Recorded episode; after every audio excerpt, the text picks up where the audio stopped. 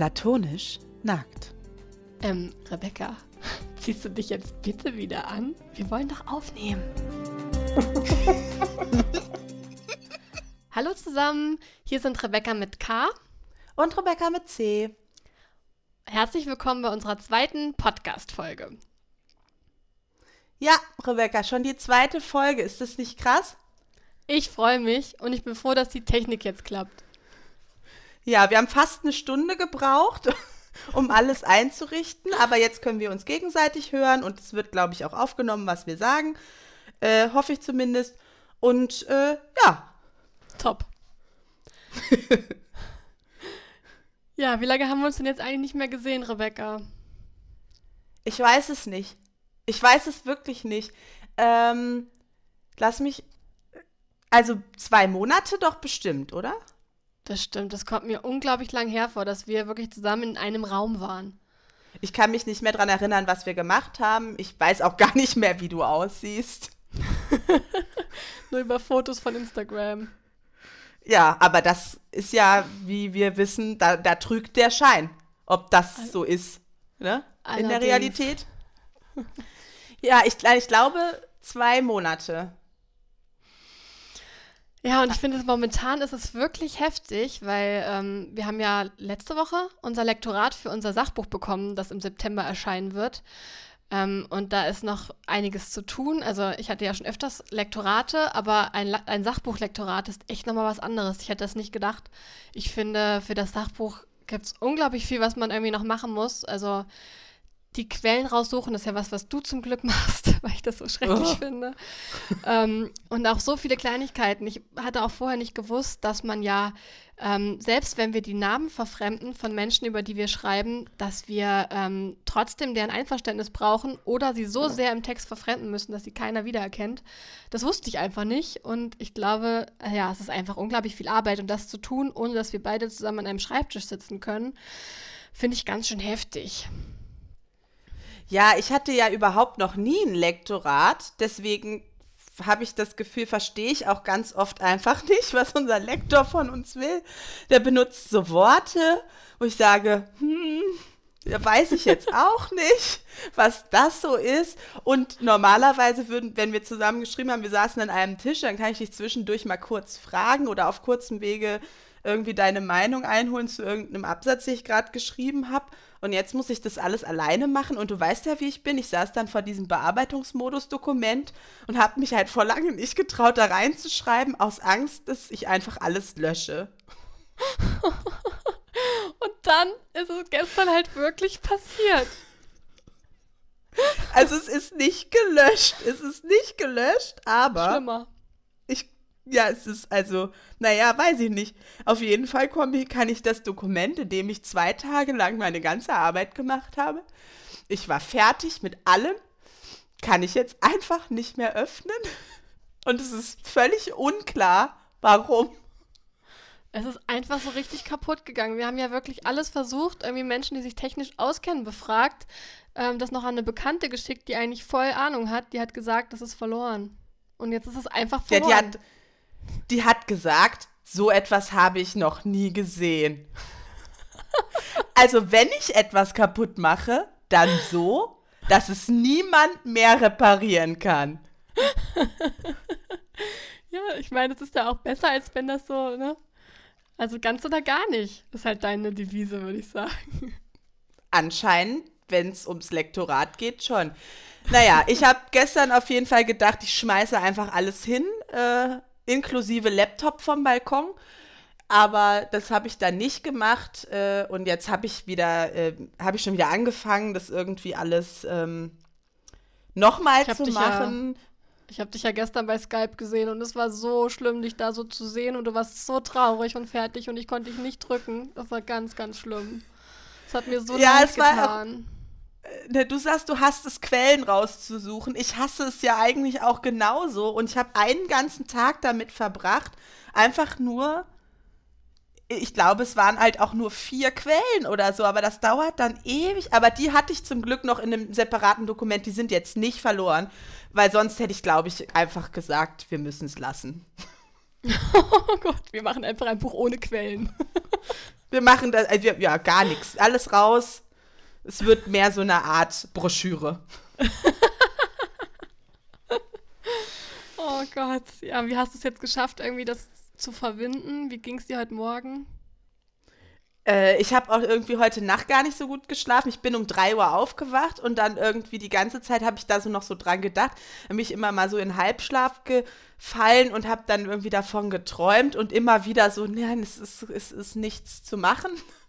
Und irgendwann habe ich mich dann einfach damit abgefunden, dass nichts zu machen ist und mich dann in den, in den Mindset gebracht, dass ich es jetzt nochmal machen muss. Und jetzt stelle ich fest, das eine oder andere ist auf jeden Fall auch noch ähm, präsent im Kopf. Also ich muss jetzt nicht so richtig, richtig von vorne anfangen, sondern ich kann ja, so ein paar Sachen jetzt an. einfach, genau, ich kann so ein paar Sachen aus der Erinnerung einfach nochmal aufschreiben. Aber es ist halt einfach, ja, ein bisschen. Ich habe doof. Das ist ja auch lustig, weil ich habe auch davon geträumt und ich habe eigentlich gestern schon damit abgeschlossen und dachte, okay, wir können es nicht mehr retten. Und ich habe trotzdem geträumt, ich könnte es noch retten und mir ist, ist im Traum die Lösung eingefallen und ich musste durch so ein Haus voller schlafender Menschen und durfte keinen aufwecken, aber ich wusste die Lösung und bin irgendwie dahin zum Computer und als ich aufgewacht bin, war es halt voll früh am Morgen und mir ist eingefallen, ich kann nichts tun und ich bin dann trotzdem aufgestanden. Aber es ist doch schön, wie wir es offensichtlich trotzdem schaffen, sehr äh, intensiv an den Gefühlen und Herausforderungen der anderen teilzunehmen. Das stimmt. Wir haben beide davon geträumt. Waren heute Nacht verbunden. Ja, Ah, es ist aber auch insgesamt einfach eine aufregende Zeit, finde ich. Wir müssen das ja am Montag abschicken wieder. Es ist dann auch noch nicht das finale Lektorat, also dann kommt nochmal ein Durchlauf. Aber es ist gerade auch so krass, weil die Woche haben wir auch ähm, die Vorschau zum ersten Mal gesehen fürs Sachbuch. Also wir dürfen jetzt auch demnächst schon das Cover präsentieren und so und das dann so das Buch als, als Buch zu sehen in der Vorschau mit irgendwie den, den äh, Aktionen, die der Verlag plant, mit Postkarten und so. Das war schon, also für mich ein ganz krasses Gefühl. Ging es dir so dabei? Für mich war es auch krass. Vor allem, du findest diese Sachen dann immer irgendwie raus und schickst mir das dann und ich weiß immer von nichts und wir sind irgendwie, also und dann bin ich immer so, was? Moment, hä? Und dann äh, bin ich völlig überfordert und das ist aber auch schwierig, weil wir das jetzt ja, also das sind ja schon unsere gemeinsamen Meilensteine jetzt irgendwie in dem ganzen Prozess und wir können die einfach gar nicht so richtig miteinander feiern oder zumindest irgendwie erleben. Ja, normalerweise würden wir uns dann halt bei jeder möglichen Gelegenheit einen Sekt aufmachen. das ist wieder mal eine Sektgelegenheit. Ja. ähm, oder wenigstens zusammen spazieren gehen oder, oder ähm, weiß nicht, uns einfach mal drücken oder so. Und das geht halt gerade alles nicht. Und so langsam kotzt es mich an, dass es nicht geht. Also ich, ich finde auch, äh, ich bin auch völlig dafür, für die Maßnahmen, die es jetzt gerade gibt. Und es ist richtig, da weiterhin vorsichtig zu sein. Aber es zermürbt einen irgendwann, gerade in solchen krassen Situationen, wo man irgendwie ja einfach gern sich so gegenseitig, äh, also das einfach zusammen erleben und durchstehen möchte und dann trotzdem noch sich so zusammenreißen muss. Ja, wobei ich jetzt sagen, also ich habe mich irgendwie auch schon so verrückt dran gewöhnt. Also wie gesagt, ich mhm. weiß irgendwie gar nicht mehr so richtig, wie das war, als das anders war und wir uns einfach so im echten Leben sehen konnten und nicht nur über Skype oder halt telefonieren oder so oder einen Podcast aufnehmen. Ähm, und das ist, wirkt so weit weg auch irgendwie emotional. Und gleichzeitig merke ich immer wieder so, also irgendwie fehlt mir was. Irgendwas stimmt doch nicht. Aber ich brauche dann immer so einen Moment, um es richtig bewusst zu kriegen, dass das einfach daran liegt, dass ich schon lange keine Leute mehr gesehen habe, die ich privat mag. Das stimmt. Ich finde auch echt, das, also so ganz am Anfang von den Kontaktbeschränkungen, da habe ich mich noch so, ähm, da bin ich morgens aufgewacht, das war der erste Gedanke. Und ich habe mich so, also wirklich so beschränkt gefühlt, so ein bisschen wie in einem, wie in einem Gefängnis, natürlich in einem wunderschönen Gefängnis. Also wir sind ja, also ich bin ja sehr, wir sind ja alle, äh, du und ich und so weiter, unsere Freunde sind ja schon einfach in der privilegierten Position, dass wir eine schöne Wohnung haben, dass es uns ja irgendwie gut geht und alles. Aber trotzdem fühlt man sich ja erstmal so eingeschränkt und in seiner Bewegungsfreiheit irgendwie erstmal so beraubt. Und es war die ganze Zeit so ein präsenter Gedanke, du darfst nicht dies, du darfst nicht das, du solltest nicht hier, du musst hier aufpassen. Das ist gefährlich, das ist, damit könntest du andere Leute gefährden. So, das war die ganze Zeit so präsent und so mittlerweile, ähm, ja, es ist nicht mehr ständig der, der Gedanke. Also es ist irgendwie schon so ein bisschen, ja, zu einer, zu einer neuen Normalität geworden. Ja, also ich komme jetzt ja auch gar nicht mehr, also am Anfang war ja noch so die Vorstellung, ach ja, und dann könnte man sich treffen und das wäre schön, oh nein, geht nicht. So. Genau. Aber diese Gedanken, wir könnten uns ja mal treffen, ähm, habe ich jetzt auch einfach nicht mehr. Also genau, mir fällt das, das, das nicht fällt ein. Ja, schon weg.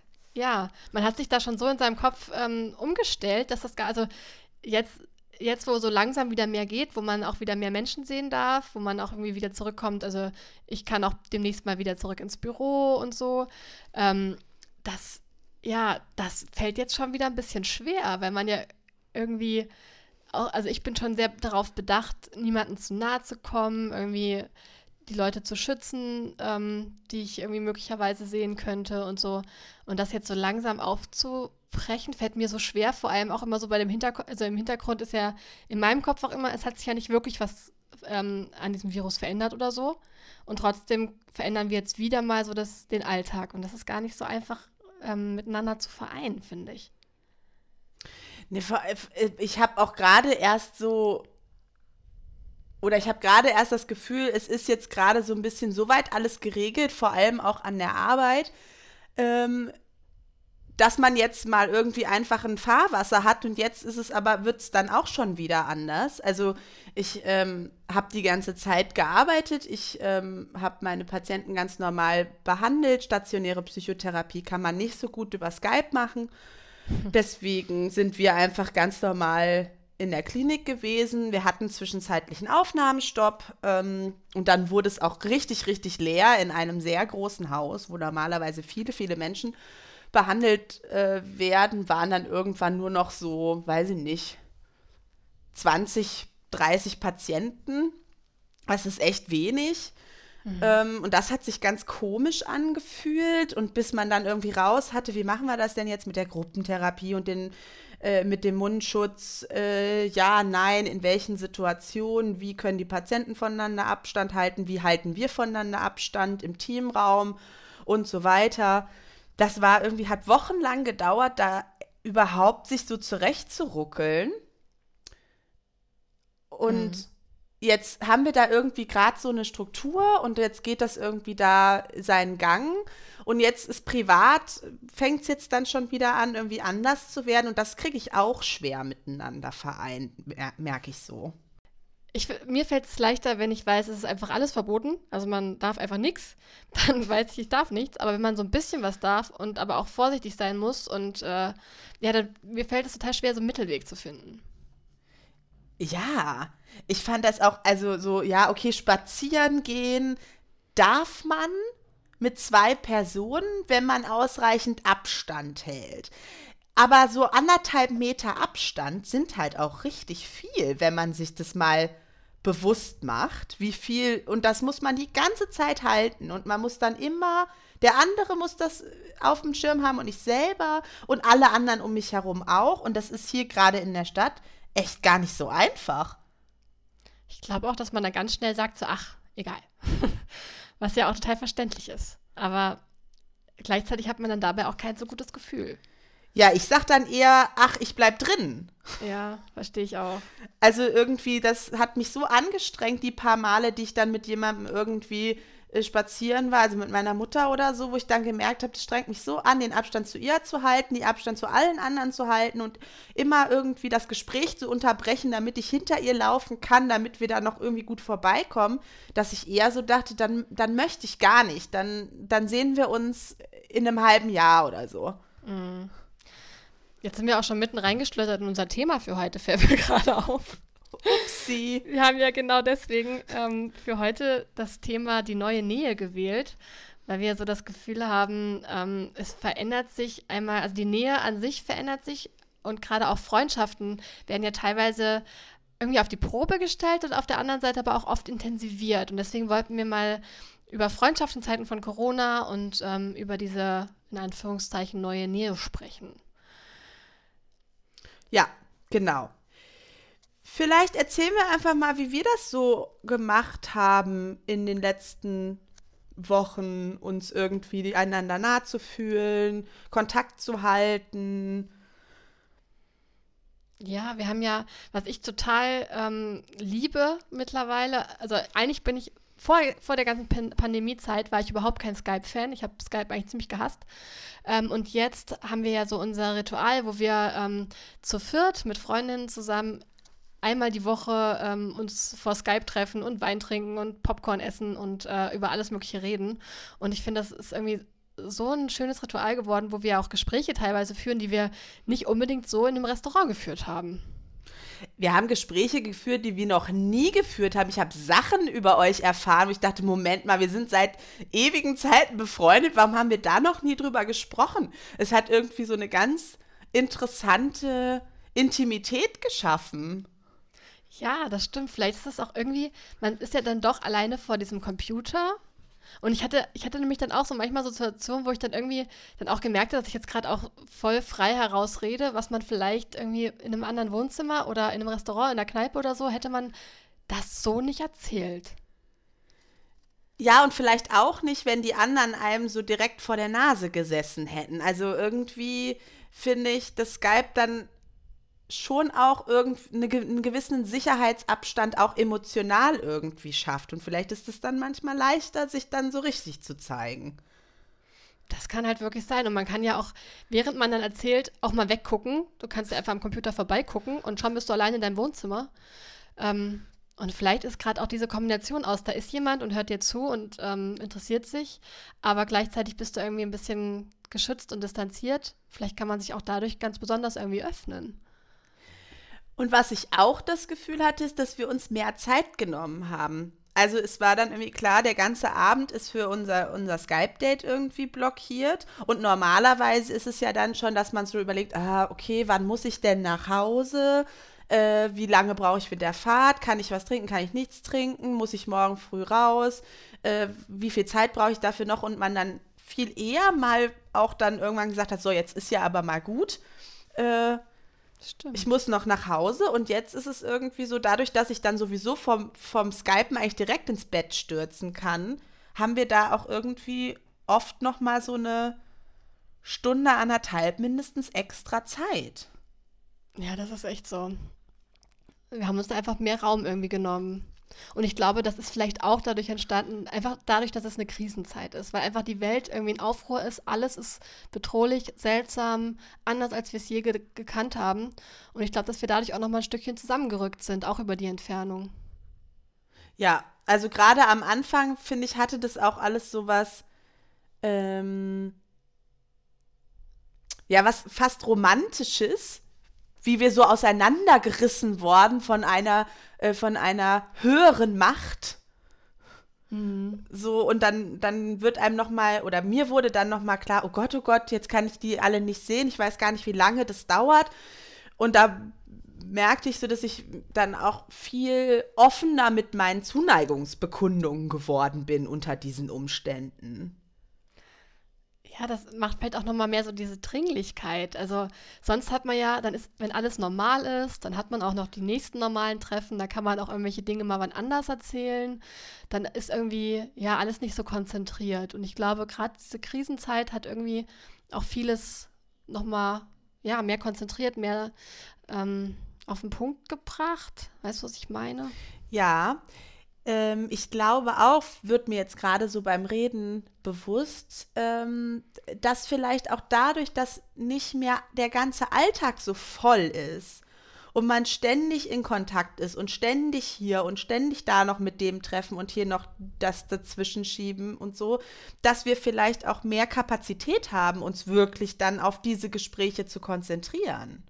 Das weil stimmt. wir relativ viel Zeit oder ich habe jetzt mehr Zeit als sonst um runterzufahren, um mich mit mir selber zu beschäftigen. Ich habe auch das Gefühl, dass sich die Menschen oder sag mal Menschen, die mir nicht so nahe stehen, auch weniger melden mit irgendwie so Sachen, mhm. die ich sonst im Alltag immer hier habe noch mal eine Frage und hier könntest du mir da noch mal kurz weiterhelfen. Das passiert irgendwie weniger. Mhm. Und dadurch habe ich auch ein bisschen mehr Raum einfach, die Kontakte, die ich dann habe, auch wirklich ganz aktiv zu gestalten. Das ist wirklich ein spannender Gedanke, finde ich. Ich bin, bei mir ist ja auch so, dass ich mir normalerweise in Nicht-Pandemie-Zeiten ähm, ist mein Stundenplan ja total voll. Von, vom Aufstehen bis zum Schlafengehen ist bei mir eigentlich immer alles durchgetaktet. Und deswegen hatte ich auch am Anfang, als es dann so hieß, alles ist zu, nichts geht mehr, hatte ich erstmal total die Beklemmung, weil ähm, klar war, dass mein ganzer Alltag nicht mehr funktioniert und äh, meine ganze Struktur dahin ist. Und das hat mir erstmal am Anfang richtig, ähm, ja, schon Angst gemacht. Und dann aber irgendwie, nachdem ich mich so leicht darauf eingelassen und mich dann irgendwie damit abgefunden hatte, ähm, hat es mir dann auch irgendwann so ein bisschen gut getan, weil man sich dann die Dinge, die man dann macht, auf die kann man sich dadurch, also konnte ich mich dann besser einlassen. Mhm. Ich glaube, dass das aber ein Aspekt ist, den man wirklich im Kopf behalten muss, wenn es so darum geht, ähm, Nähe herzustellen, dass eben Menschen total unterschiedlich auf diese Situation gerade reagieren können und es unterschiedliche Herausforderungen für jeden hat. Und das muss man ja dann auch noch mit einbeziehen in, in die Art und Weise, wie man Kontakt macht. Du meinst jetzt auch ähm, jetzt, wo es ja langsam wieder gelockert wird und man wieder mehr aufeinander zugehen kann? Oder wie meintest du? Ähm, ja, auch das kommt noch mal mit dazu. Aber ich habe Freunde, für die ist es gerade eine richtig schwierige Zeit. Für die ist es insgesamt sehr anstrengend und da ist der Kontakt weniger. Und dann ist irgendwie leichter ähm, so ein bisschen oberflächliches, dann schickt man sich irgendwie mal ein lustiges Meme oder äh, teilt irgendeinen Instagram-Post miteinander, um sich darüber auch so deutlich zu machen, hey, äh, ich denke an dich. Mhm. Aber so richtig intensive Gespräche haben da eher nicht stattgefunden. Mir selber ähm, fiel das mit dem Zurückziehen und Alleine sein irgendwie auch gar nicht so schwer, wo ich dann manchmal auch das Gefühl hatte, ach, das ist eigentlich ganz nett, mehr, mehr Ruhe, mehr Zeit für mich zu haben. Und jetzt in, in unser, im Fall unserer Skype-Treffen sind wir, können wir zu, zu viert richtig gut irgendwie lange und ausführlich miteinander reden, aber da sind Menschen ja total unterschiedlich und nicht alles an, an Kontakt und Nähe in der aktuellen Zeit funktioniert für alle. Das stimmt. Ich glaube auch, da braucht jeder irgendwie so seinen eigenen ähm, Weg. Und da gibt es ja auch ganz viele verschiedene Dinge, die man da etablieren kann. Irgendwie Rituale, die einem vielleicht helfen. Ich muss jetzt auch äh, an unseren Einfahrtkaffee denken. wir haben ja, also wir haben ja auch ein Briefbuch, das ist ja auch nochmal so eine Sache, die ich auch ganz toll finde. Unser Briefbuch ist, ähm, seitdem Pandemie ist, ja auch richtig voll geworden. Also ich weiß ja. gar nicht, ich glaube, wir brauchen schon bald wieder das Neue. so, so regelmäßig so haben wir noch nie Einträge geschrieben. Sonst hatten wir irgendwie ein Briefbuch sechs Jahre lang oder so und haben immer mal das wieder in, es ist in einem unserer Zimmer verloren gegangen in WG-Zeiten oder keine Ahnung. Und jetzt schreiben wir regelmäßig mehrfach die Woche rein. Manchmal sogar mehrfach am Tag. und es fühlt sich dann so ein bisschen an wie damals als Teenager, wo man irgendwie nach der Schule dann nochmal was schreiben musste und abends dann nochmal was schreiben.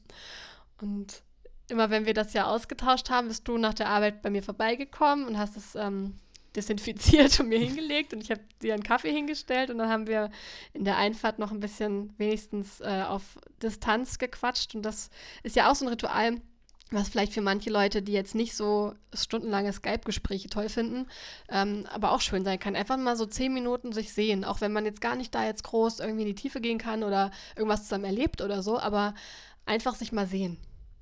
Ja, ich, bin, ich neige dann auch dazu, das zu unterschätzen und dann immer zu denken, ach na ja, für die paar Minuten, das ist doch jetzt egal. Und wenn ich es dann aber gemacht habe, ich habe zum Beispiel Freundinnen, die wohnen bei mir in der Nähe und wenn ich einkaufen gehe, kann ich äh, sozusagen bei dem bei denen vorm Haus stehen und dann habe ich auch schon mal geschrieben, hey, ähm, kommt doch mal ans Fenster, so und dann haben wir uns kurz zugewunken und das ist ja keine große Sache. Und dann haben wir uns ein bisschen angeschrien über die Straße.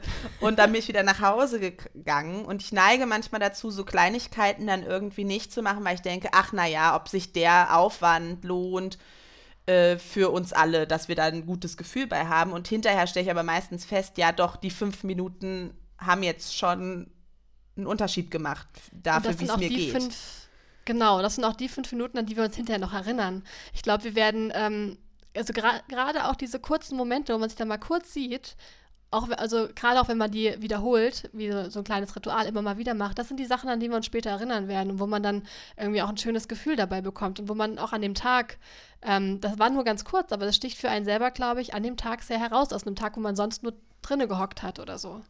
Ja, total. Also das waren richtig schöne Momente, wo ich dann hinterher irgendwie ganz beschwingt war. Oder auch, wenn wir, wir einen Einfahrtkaffee getrunken haben, das war dann immer, oh, ein echter Mensch, mit dem ich hier gerade mal reden darf. Äh, und das ist dann irgendwie, reicht es schon. Genau, man, es muss ja nicht gleich das äh, stundenlange tiefe Gespräch sein, sondern einfach nur diese, ja, vielleicht diese neue Nähe. Ja, was mir auch gefallen hat, ist wieder mehr echte Post zu bekommen. Ich habe auch Postkarten von Freundinnen bekommen und das war so schön. Ich wusste gar nicht mehr, wie das ist. Ja, und ich liebe Post. Ich habe, glaube ich, alle Postkarten, die ich in meinem Leben äh, bekommen habe, aufgehoben in einer Kiste. Also wirklich mein gesamtes Leben. Und die letzten Jahre habe ich halt einfach nicht mehr so richtig viel Postkarten gekriegt. Und das ist dann irgendwie auch schön, so ganz unverhofft an den Briefkasten zu gehen und irgendwie dann zu merken, da hat jemand an mich gedacht und sich irgendwie hingesetzt und was geschrieben. So, das fand ich total schön. Erzähl doch auch nochmal von deinem Geburtstag. Das war doch auch bestimmt schön, oder? Ach mit ja, den, ja. Mit den Blumen zum Beispiel. Ja, also ich hatte Montag Geburtstag und ich hatte zum Glück ja lange genug Zeit, um äh, mich darauf einzustellen, dass nichts passieren, also nichts groß passieren wird an dem Tag. So dass ich gar nicht so das Gefühl hatte, es fällt jetzt irgendwie groß was ins Wasser, sondern das war dann einfach, ich hatte Zeit, mich darauf einzustellen, mir zu überlegen, wie ich den Tag gestalten will. Und hatte irgendwie halt gar nicht so, ich hatte äh, mit meiner Mutter dann irgendwie mich verabredet und da, aber mit sonst hatte ich irgendwie gar nicht so viel gerechnet. Und dann habe ich äh, von dir ein Überraschungspaket bekommen, mit dem ich überhaupt nicht gerechnet hatte. Und du hast mich sehr erfolgreich angelogen, sodass ich wirklich bis zum Auspacken nicht wusste, dass es von dir ist. Äh, ich habe Postkarten bekommen, zwei Freundinnen haben mir Blumen geschickt. Die sind zwar erst einen Tag später angekommen, aber ich habe doch nie Blumen geschickt bekommen. Das war bestimmt cool. Das war total schön. Die, die kann ich jetzt auch gerade sehen. Die stehen hier so auf meinem Tisch und äh, ich kann sie beim Podcasten die ganze Zeit angucken. Ich finde es halt wirklich schön, dass man so merkt, auch ähm, in so einer Ausnahmesituation, wie wir sie jetzt gerade haben, ähm, findet Freundschaft irgendwie so neue und andere Wege. Ja, also ich habe wirklich an, weiß ich gar nicht, ob ich mich, naja, bestimmt schon mal, aber es war wirklich so ein Geburtstag, wo ich auch richtig, ich fühlte mich so ganz besonders und geliebt, weil die Menschen so, die Menschen in meinem Leben so unterschiedliche Wege gefunden haben, mir das zu zeigen. Ähm, die sie sonst, und sonst ist es ja immer irgendwie der gleiche, hallo, man nimmt sich in den Arm, alles Gute zum Geburtstag, hier ist dein Geschenk, jetzt mal so ein bisschen überspitzt formuliert. Und mhm. jetzt muss das irgendwie anders laufen und dadurch war das was total Besonderes und ich glaube, das wird ein Geburtstag sein, an den ich mich noch lange erinnere. Und das ist total schön. Ja. Weil irgendwie denkt ja erst, ich habe ja auch am Sonntag Geburtstag und dann denkt man ja auch erst so, oh, es wird alles so anders, man kann nicht feiern, irgendwie können nicht viele Leute zusammenkommen. Aber im Endeffekt ist es vielleicht auch gar nicht, ja, vielleicht eröffnet es eben auch ganz neue Dinge für einen, die man gar nicht so gesehen hat. Ja, und wir können ja dann äh, später, wenn wir wieder dürfen, zusammen noch eine äh, Afterparty machen. Da bin ich auch total für. Ich habe so Lust auf Feiern momentan. Das ist ganz schlimm. Aber gleichzeitig, ich glaube, wenn ich jetzt dürfte, wäre ich völlig überfordert. Ja, das ist nämlich auch so ein Punkt. Also ich merke, dass jetzt, jetzt wird ja schon so langsam gelockert hier und da. Und ich merke, dass, mich das, dass mir das ein bisschen Stress macht. Ja, also wir können jetzt auch wieder, ähm, also ich mache ja Thai-Boxen und das geht jetzt auch wieder los und ich freue mich total drauf. Es, wird da, es gibt ein neues Konzept, wo man eben das draußen macht, ohne Körperkontakt und so. Ich bin total gespannt darauf, aber gleichzeitig macht es mir auch so ein bisschen Sorge, wie das so alles ablaufen soll. Und ich bin halt jetzt schon so daran gewöhnt, dass ich, dass ich darauf verzichte. Also ich bin gerade schon so aufs, ähm, ans Verzichten gewöhnt, dass ich gar nicht weiß, wie ich das jetzt umstellen soll. Ja, also ich meine, ich habe ein schlechtes Gewissen, dass ich das so denke, aber es ist einfach so, dass ich irgendwie jetzt auf der einen Seite mich natürlich darauf freue, dann alle wiederzusehen und umarmen zu können, aber gleichzeitig auch merke, ach, vielleicht brauche ich dafür, ach, vielleicht darf das ruhig auch noch ein bisschen länger dauern, ach, vielleicht bin ich noch nicht so weit, ach, äh, lieber vorsichtig sein. Und da merke ich, dass ich so hin und her gerissen bin, weil es mir fehlt, mit euch einfach irgendwie auf dem Sofa zu sitzen und irgendwie Fernsehen zu gucken oder euch in Arm nehmen zu können, klar. Ich aber auch das, was wir so für uns gefunden haben an Wegen, total schön finde und ein bisschen Sorge habe, dass das dann wieder verloren gehen könnte. Mhm. Und man, ich habe mich ja jetzt auch schon so dran gewöhnt, andere Menschen im weitesten Sinne als Bedrohung anzusehen und dass ich von denen Abstand halten muss. Und das daran habe ich mich so gewöhnt, dass ich glaube, ich kann jetzt, zum, ich kann aktuell ja gar keine Serien gucken. Und ich habe mich die ganze Zeit gefragt, warum. Und jetzt, wo wir uns hier so unterhalten, ist es mir, glaube ich, aufgegangen. Ich glaube, ich kann die nicht gucken, weil sich die Leute so nah sind. Das ist ganz seltsam. Das geht mir sogar beim Lesen manchmal so, dass ich dann denke so, hu, stopp. Ihr beide, was macht ihr da? Ihr kennt euch doch gar nicht so gut.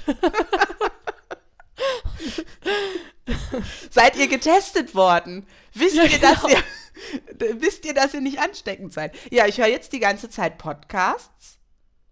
Ja, das also, sind die Leute ja distanziert, ne? Zumindest fühlt es, also zumindest weiß ich nicht, dass sie es nicht sind. Stimmt. Und das ist irgendwie, und jetzt so die Vorstellung, ich kann jetzt dann wieder raus und meine Freunde besuchen und die umarmen, macht mir auch ein komisches Gefühl.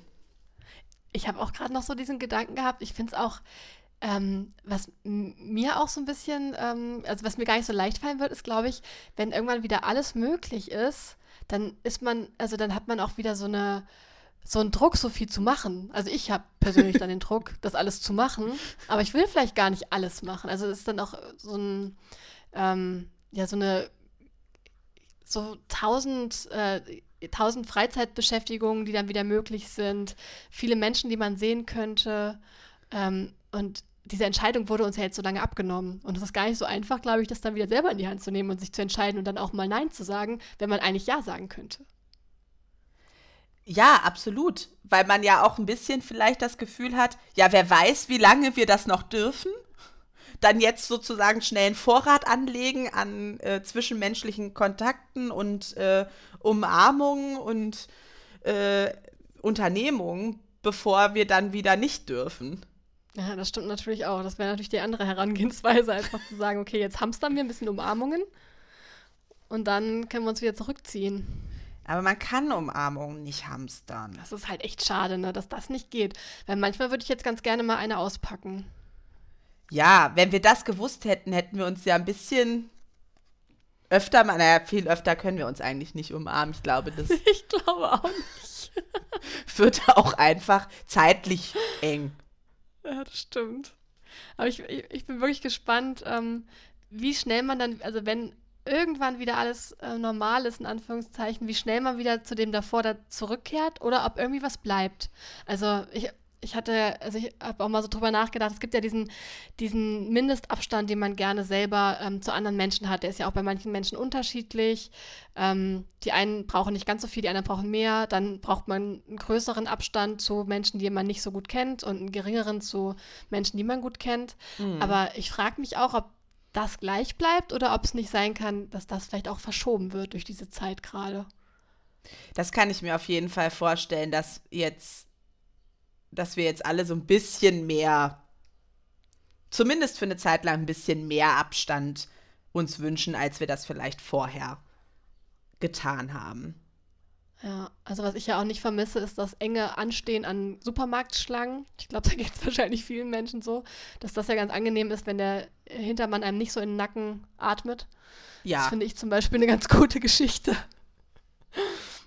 Und was Und ich auch, also, ja. was ich auch gut finde, ich habe vorher das immer nicht so hingekriegt, so auf Vorrat mal einzukaufen. Und habe dann so jeden Tag gedacht, ach ja, jetzt musst du ja noch einkaufen. Und das fand ich ganz schön, dass ich es irgendwie jetzt hingekriegt habe, mal Essen im Haus zu haben und einfach nach Hause gehen zu können, ohne mir dann nochmal, also das ist ja auch immer ein Aufwand dann nach der Arbeit und dann nochmal irgendwie einen Laden und so. Und das fand ich ganz schön. Das stimmt. Da, dadurch lernt man natürlich dann auch solche Alltagsdinge dann irgendwie besser, ne? die man sonst irgendwie ganz gut wegschieben kann.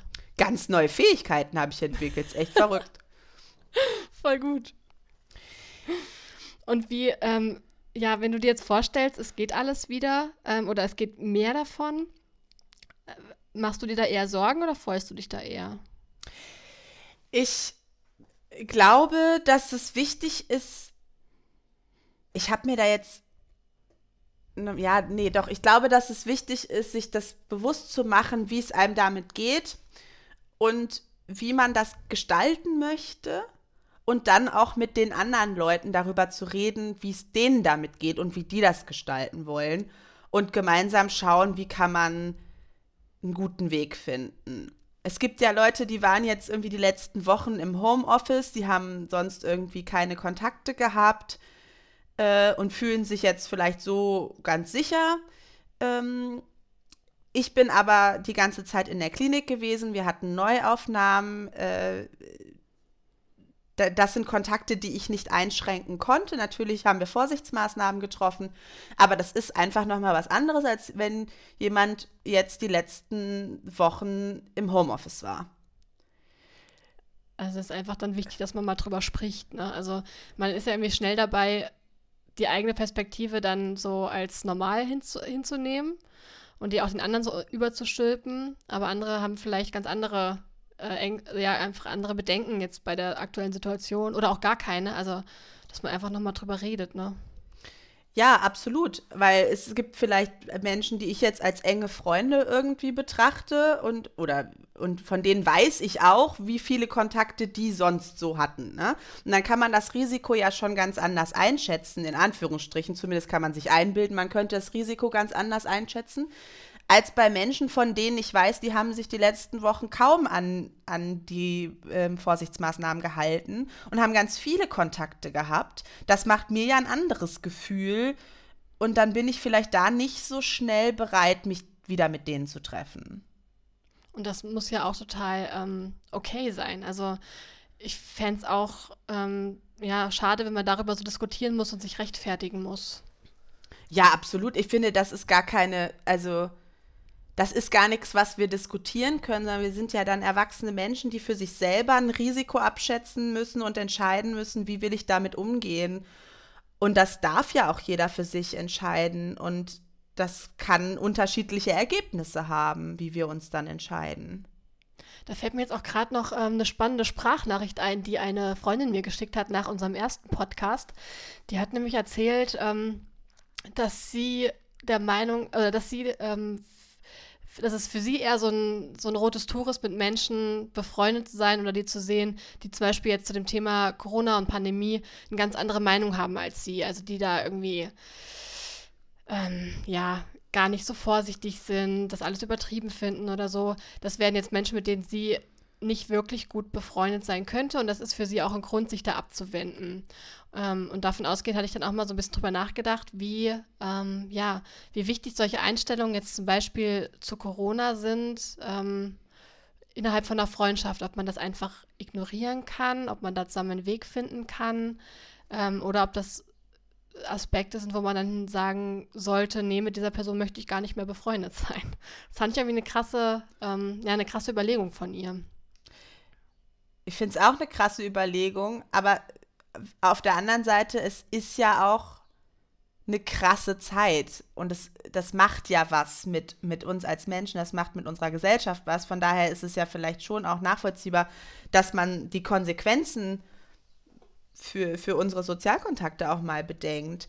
Wobei ich sagen würde, dass gar nicht zwingend die Einstellung zu Corona das Entscheidende ist, sondern eher die Einstellung zu Grenzen von anderen.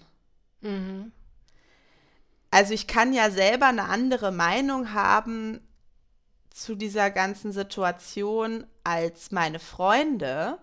Aber wenn ich dann in der Lage bin zu sagen, okay, ich sehe das so, du siehst das so, aber ich respektiere deine Grenzen und werde nicht die ganze Zeit versuchen, dich von meiner Meinung zu überzeugen, kann man das, glaube ich, schon ignorieren.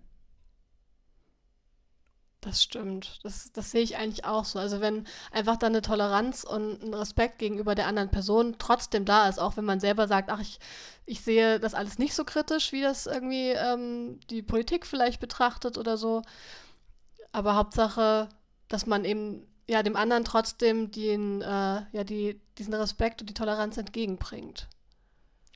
Ja, ich würde halt sagen, okay, die eine Person war die ganze Zeit zu Hause, hat sich an alles sehr gehalten. Die andere Person war unterwegs, hat sich mit vielen verschiedenen Menschen getroffen, fand das alles übertrieben. Wenn die beiden das jetzt schaffen, darüber zu reden und ähm, die Person, die sich an alles gehalten hat, sagt, okay, ich möchte dich schon gerne wieder treffen, aber äh, vor dem Hintergrund, dass du so viele Kontakte hattest und da irgendwie ein bisschen Lachs mit umgegangen bist, merke ich, dass das für mich jetzt noch nicht geht.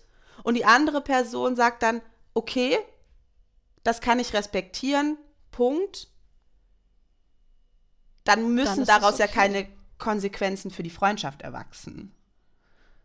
Das stimmt, aber ich finde, da steckt noch so die andere Frage noch dahinter, inwiefern man überhaupt mit Menschen befreundet sein kann, die in Fragen, die einem wichtig sind, also vielleicht moralische, ethische, gesellschaftspolitische Fragen, ähm, andere Meinungen haben. Also inwiefern man da drüber stehen kann oder wo man dann vielleicht für sich selber sagt, nee, das ist eine Grenze äh, und also so eine große Unstimmigkeit, die kann ich nicht ignorieren und da kann ich nicht trotzdem eine Freundschaft führen. Diese Frage steckt für mich da auch noch mit drin.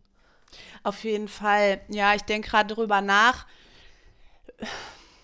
weil ich finde so, ich genieße das oft, wenn meine Freunde andere Meinungen haben und andere Ansichten haben als ich. Ich diskutiere sehr gerne. Ich lasse mich auch sehr gerne ähm, eines Besseren belehren, sage ich mal, und habe da ganz viele Freunde, wo ich auch viel das Gefühl habe, da habe ich viel rausgezogen daraus, dass wir in bestimmten Punkten uns vielleicht reiben.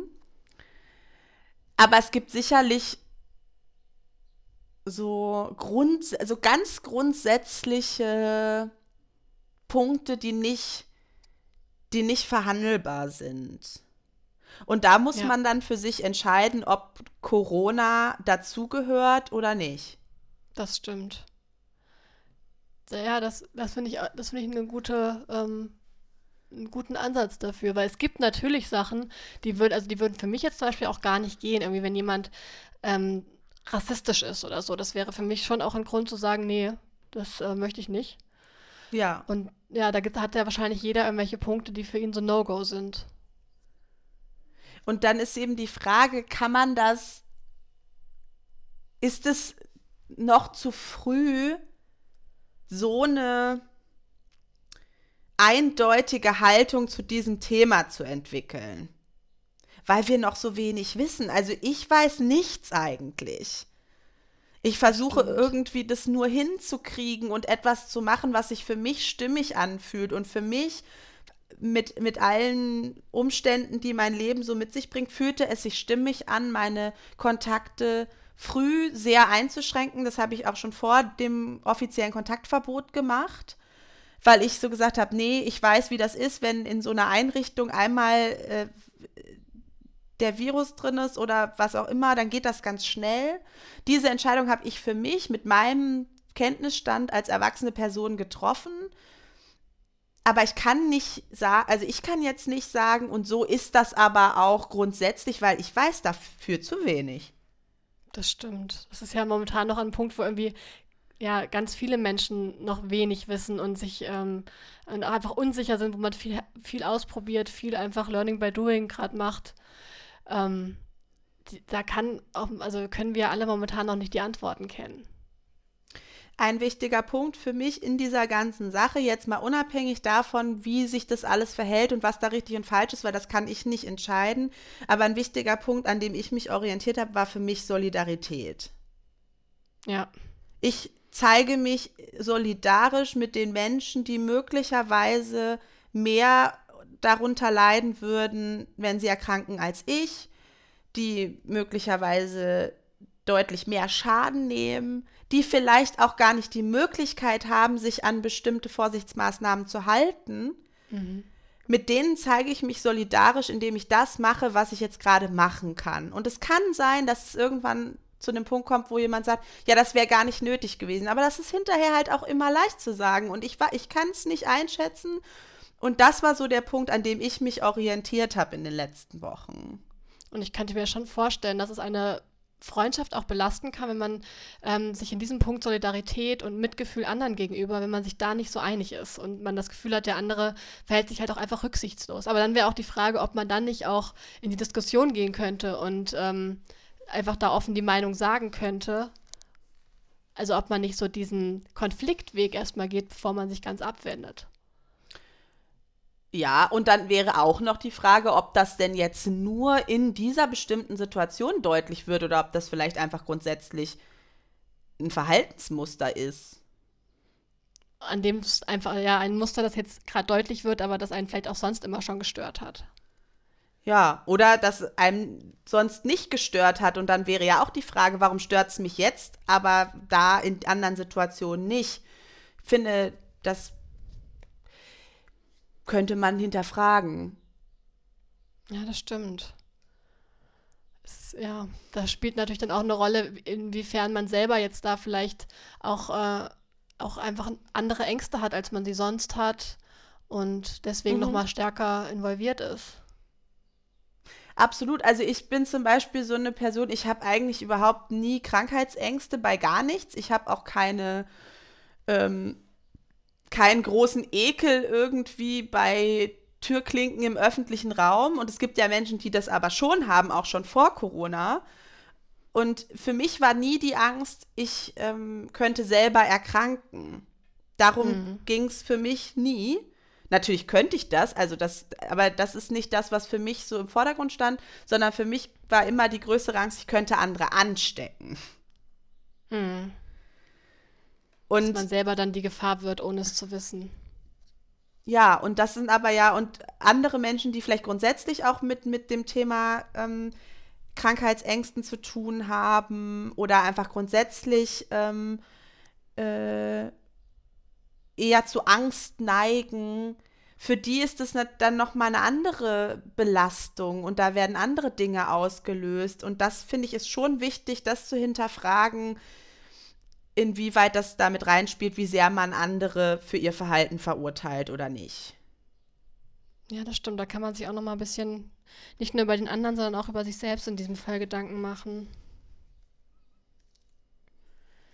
Vielleicht ist das jetzt auch ein äh, ein schönes äh, Schlusswort für unser Thema für, dies, äh, für diesen Podcast und eine Überleitung zu unserer Sprechstunde.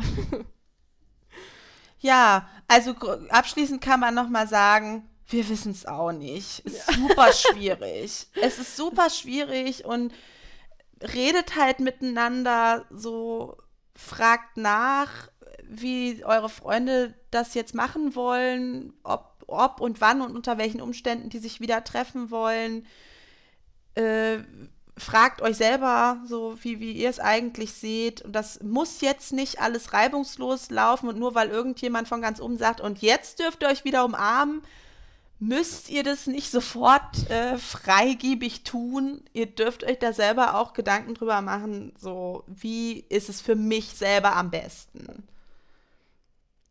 Das stimmt. Ich glaube, da kann man sich auch mal ein bisschen auch die Zeit dafür nehmen und die Antwort nicht gleich, die muss man nicht gleich kennen und man muss sich nicht sofort äh, den perfekten Weg ausgedacht haben.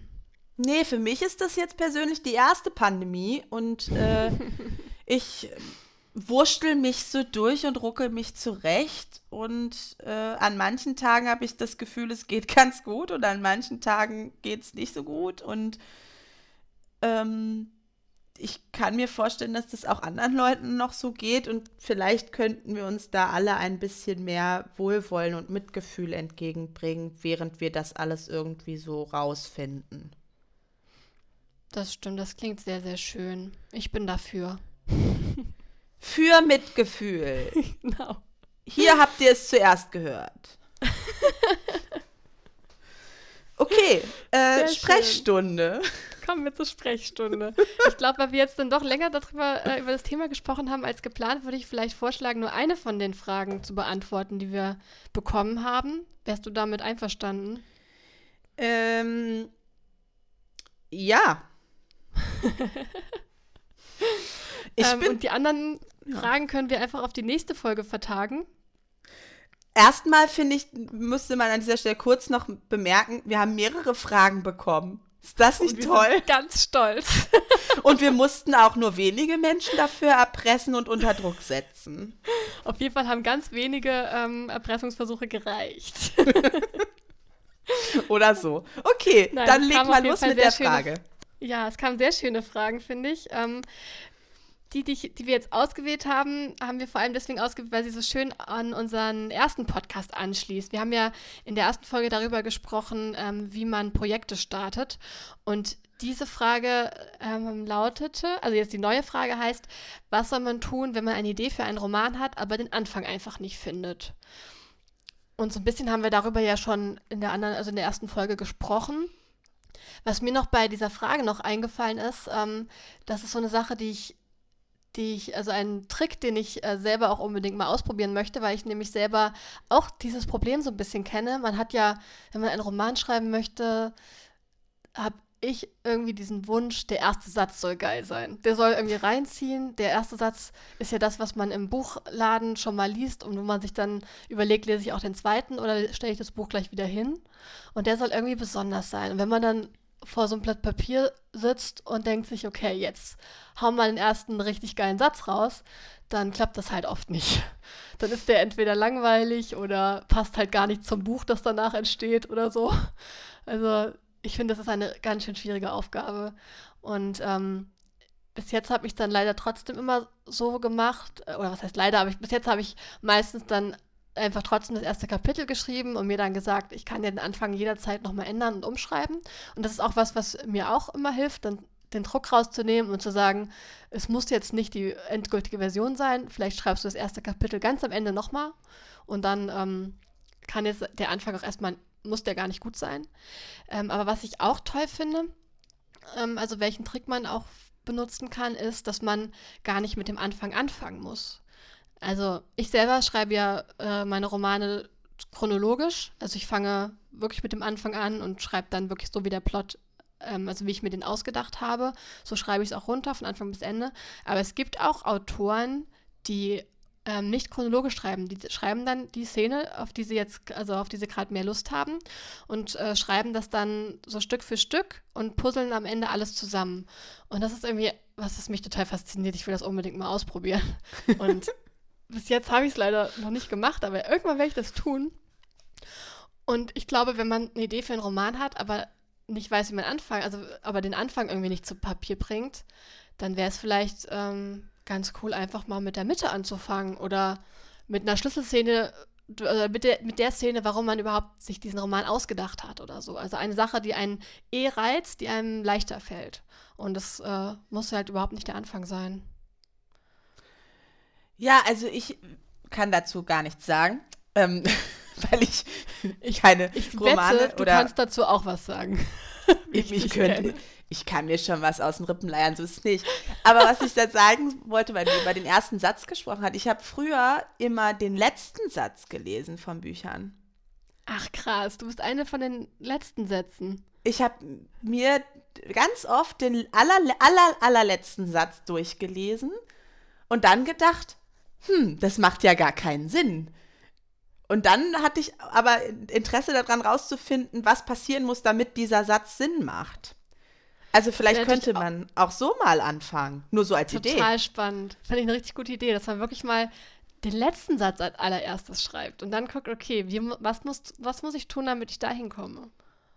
Ja, also ich fand das für, als Leser ganz spannend, mir dann den letzten Satz durchzulesen und zu denken, wie kommen wir und und dann irgendwie das Gefühl, und da will ich jetzt auch hin.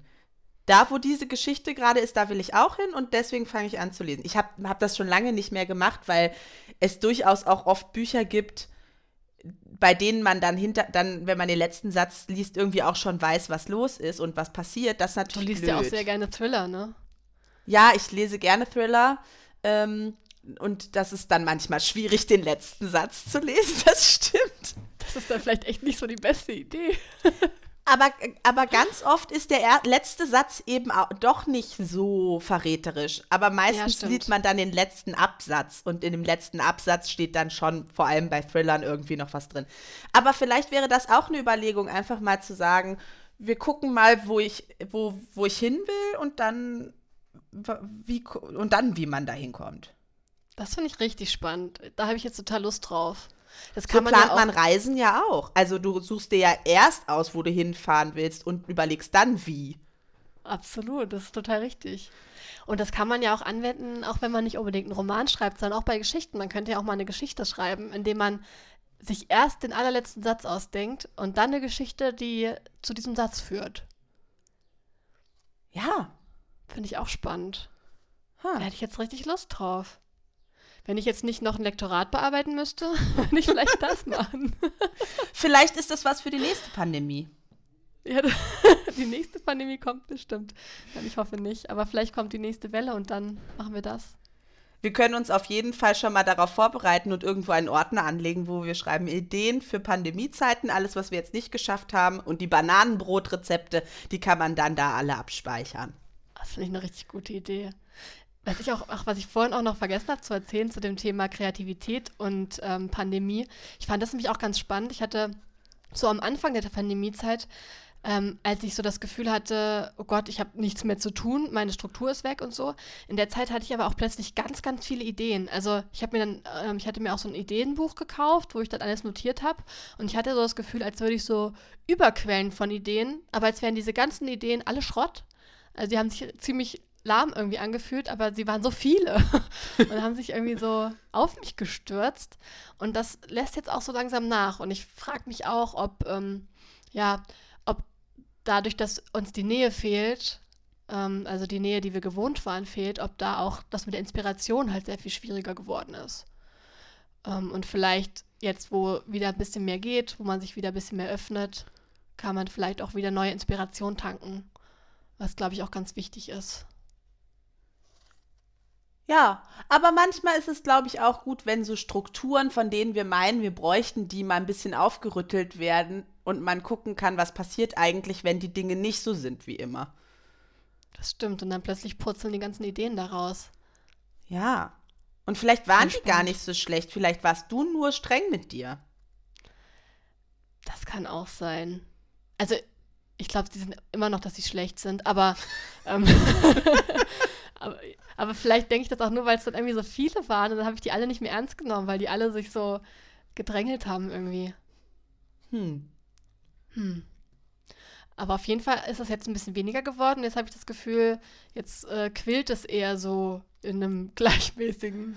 Ähm, ja, die, ich weiß jetzt nicht, wie ich diesen Satz zu Ende bringen soll, aber Ich finde, das Fall. klingt auch ein bisschen eklig, aber ja, deswegen habe ich abgebrochen. Ich habe dann irgendwie an so einen überquellenden Topf mit so Brei gedacht. Da gab es doch mal dieses Brei-Märchen oder so. ja. Ja, das Ja. gab's. Ja, so ist, so ist gerade mein Gehirn. Wie der Topfbrei.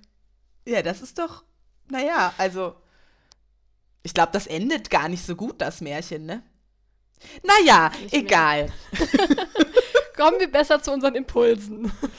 Ja, gibt's noch was, was wir sagen wollten? Ich glaube, es, ich wollte noch was sagen, aber ich glaube, das kann äh, irgendwie, weiß ich jetzt auch nicht mehr was. Vielleicht kannst du es ja für in die nächste Folge sonst mitnehmen. Auf jeden Fall.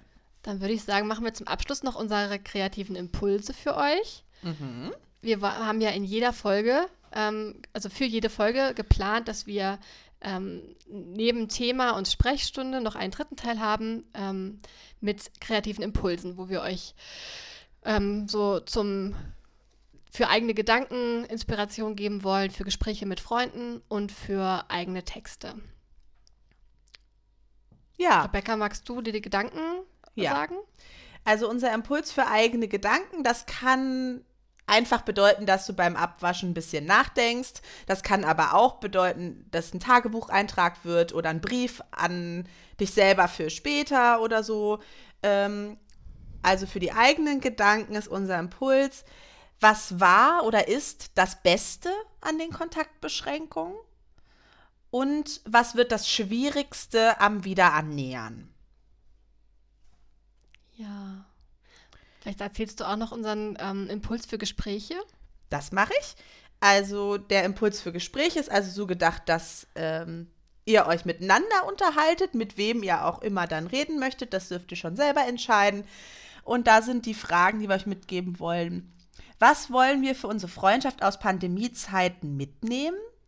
Und wie wollen wir die Wiederannäherung gestalten? Genau, und dann zum Abschluss noch ähm, die, den Impuls für kreatives Schreiben, für die Schreiberlinge unter euch. Ihr könnt aber natürlich dazu auch ähm, anders künstlerisch tätig werden, wenn ihr Lust habt. Gerade jetzt, wo wir noch nicht so viele Menschen sehen können, habe ich ja eben schon darüber gesprochen, dass es mit der Inspiration auch für manche vielleicht ein bisschen schwierig sein kann. Ähm, und deswegen dieser Impuls, du könntest einen Spaziergang machen und dir eins der Häuser aussuchen und dich dann fragen, was wäre, wenn dieses Haus eine Person wäre? Was, wie wäre sie drauf? Wie wäre sie gelaunt? Ähm, wie würde sie anderen Leuten gegenübertreten? Weißt du, was lustig ist? Hm? Manchmal mache ich das in der Gruppentherapie. Ach, krass, dass ich, ähm, dass ich, ähm, das habe ich an einem äh, Kollegen, der, der nennt das die Fassadenübung. Und dann können die Patienten selber, ähm, das mache ich manchmal, wenn irgendwie der Gruppenflow nicht so in Gang kommt, dass ich die dann selber überlegen lasse, wenn ich eine Hauswand, eine Hausfassade wäre, wie wäre ich dann? Aus welchem Material, welche Farben, wie viele Fenster, Türe, ja, nein, wie sieht's aus?